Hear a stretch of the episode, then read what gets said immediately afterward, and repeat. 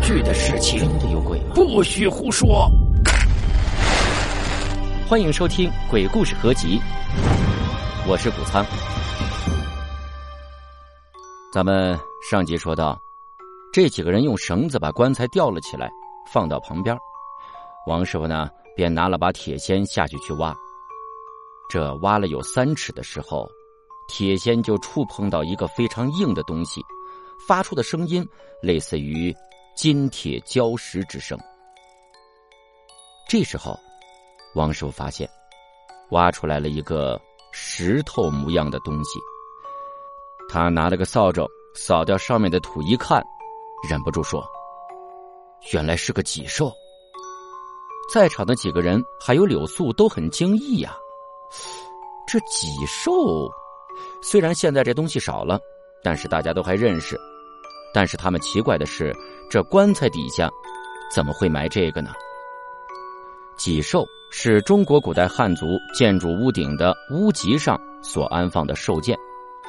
它们按类别呢，可以分为跑兽、垂兽、仙人，合称脊兽。其中啊，正脊上安放稳兽或者是旺兽呢，垂脊上安放垂兽，这个窗脊上安放枪兽。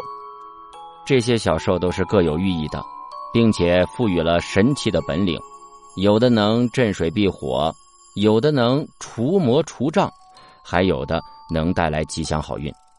脊兽按照其口的朝向，可以分为两类，一类呢口向下，呈含脊状，称为螭吻；另一类口向上，或张嘴或闭嘴，叫做垂兽、望兽或者蹲兽。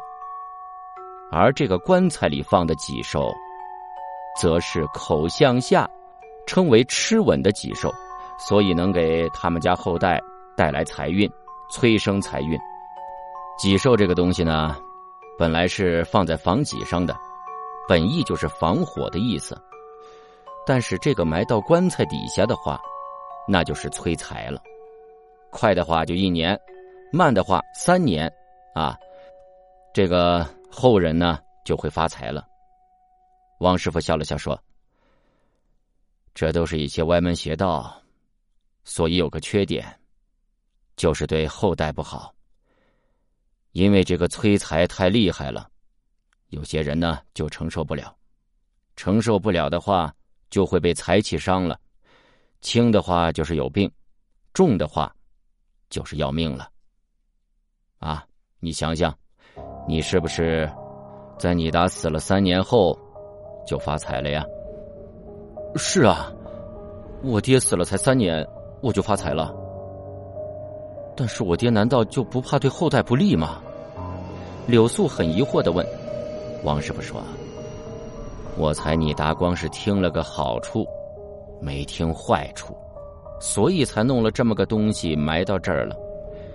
如果他知道后果的话，那肯定是不会埋的。自家人的平安，永远比钱重要嘛。当时啊，我看见这个坟的时候。”我就断定埋着什么东西在催财，但是我没想到是脊兽啊！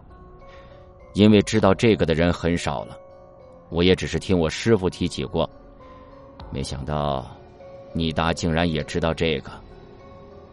一周后，柳素的儿子好了，医院的医生都搞不明白是咋回事这明明快死的人，就莫名其妙的好了。